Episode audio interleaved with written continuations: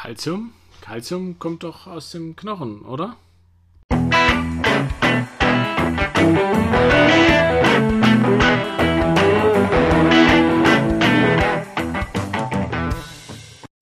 Hallo und herzlich willkommen zu einer neuen Folge des Kochbuchs Anästhesie, der Podcast von Anästhesisten für Anästhesisten und welche, die es werden wollen. Hm, letzte Woche haben wir das Kalium äh, besprochen. Ähm, diese Woche wollen wir das Calcium besprechen. Ich habe mir ja letztes Mal ein paar Mal versprochen, ähm, Kalium und Calcium, deswegen machen wir das der Vollständigkeit halber jetzt auch noch. Ähm.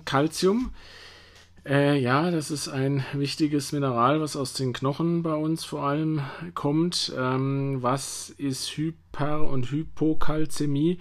Jetzt ist ein kleines bisschen beim Calcium schwierig. Ähm, das Calcium liegt in zwei Formen vor das hat wahrscheinlich auch schon jeder gehört. Äh, es gibt ein Gesamtkalzium und das sogenannte ionisierte Kalzium.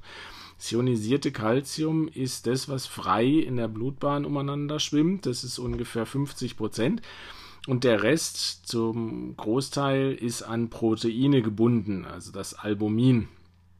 Ähm, deswegen gibt es da zwei verschiedene Werte ähm, und deswegen kann man auch im Labor ein Gesamtkalzium äh, bestimmen und in den meisten BGA-Maschinen nur das ionisierte Calcium. Okay, also um das vorneweg, die Hyperkalzämie ist ein Gesamtkalzium größer 2,6 Millimol oder ähm, beim ionisierten Calcium größer 1,3. Eben bei die Hypokalzämie sagt man beim Gesamtkalzium von kleiner 2,2 oder dem ionisierten Calcium kleiner 1,1. Gut, wo kommt denn das jetzt her, wenn man zu viel Calcium im Körper hat? Ich glaube, wenn ich das so richtig übersehe, ähm, ist die Hauptursache oder eine der Hauptursachen ist, sind Malignome. Metastasen, Plasmozytome, paraneoplastische Syndrome etc. Die, da wird sehr viel Kalzium ausgeschüttet, ausgeschüttet. Aber auch natürlich diverse Medikamente, wie immer, kann das ja machen. Ähm, es gibt äh, natürlich sowas wie einen Hyperparathyreoidismus, ähm, Immobilisation, Vitamin D-Intoxikation. Also es gibt einige Sachen, aber ich glaube, so die Hauptsache ist eigentlich die, das sind die Malignome. Wie merkt man's? Ja, ähm, zu viel Kalzium macht äh, Muskelschwäche, Hyporeflexien, Müdigkeiten, aber auch natürlich Verwirrung, äh, Somnolenz, Koma, kann aber auch Psychosen und so lustige Sachen auslösen, Übelkeit, Erbrechen, Ilios-Symptomatiken, äh, Polyurie, ähm, Nierensteine natürlich, Calciumsteine macht ja auch irgendwie Sinn, aber auch kardiovaskuläre Arrhythmien etc. Ähm, ich glaube, wenn man das bei allen Elektrolyten zusammenfasst, es sind häufig ähnliche Symptome und man muss sie einfach vor allem auf einer Intensivstation wirklich eng im Auge behalten. Was kann man machen, ähm, wenn man zu viel Kalzium hat? Klar, ne, kausal therapieren, da will ich jetzt nicht drauf ähm, eingehen, aber ähm, symptomatisch, man kann natürlich eine forcierte Diurese machen mit äh, Diuretika. Man kann Biphosphonate geben äh, oder Calcitonin äh, geben. Cortison wird funktioniert wohl auch. Und was man natürlich auch bei den meisten Störungen machen kann, natürlich eine Dialyse.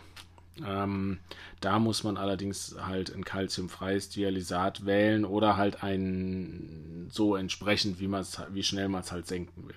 Ne?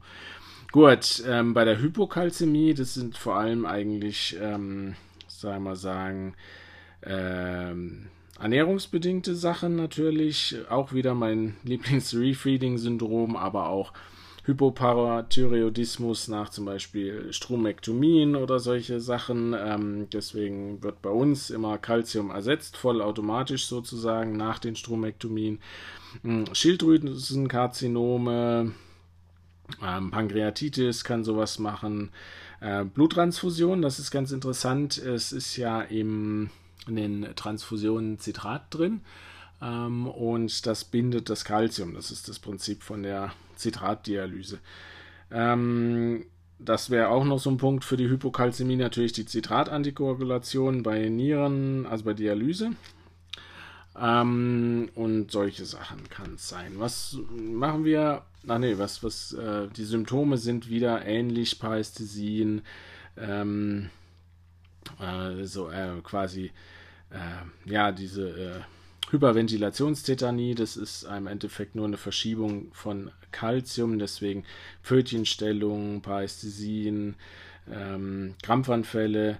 Äh, dann gibt es natürlich auch so äh, ähm, äh, Hypotonien, Herzrhythmusstörungen, psychische Veränderungen, Kopfschmerzen etc.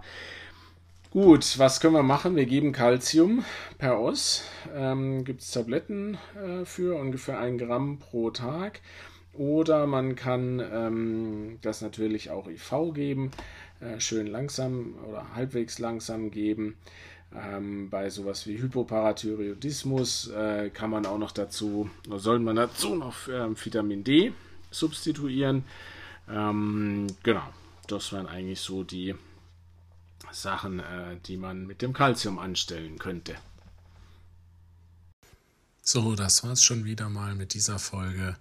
Es wäre super, wenn es euch gefallen hat und ihr dann auf iTunes oder ähnlichem eine 5-Sterne-Bewertung hinterlassen könnt.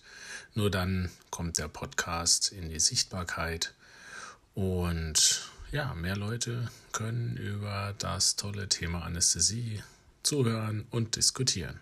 Bis denn, euer Ilja.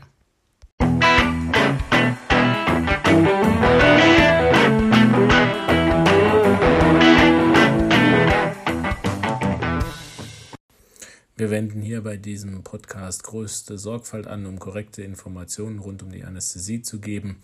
Dieser Podcast ist nur an medizinisches Fachpersonal gerichtet. Allerdings sind wir nicht immun vor Fehlern und übernehmen keine Gewähr für den Inhalt des Podcasts und dessen klinische Anwendung.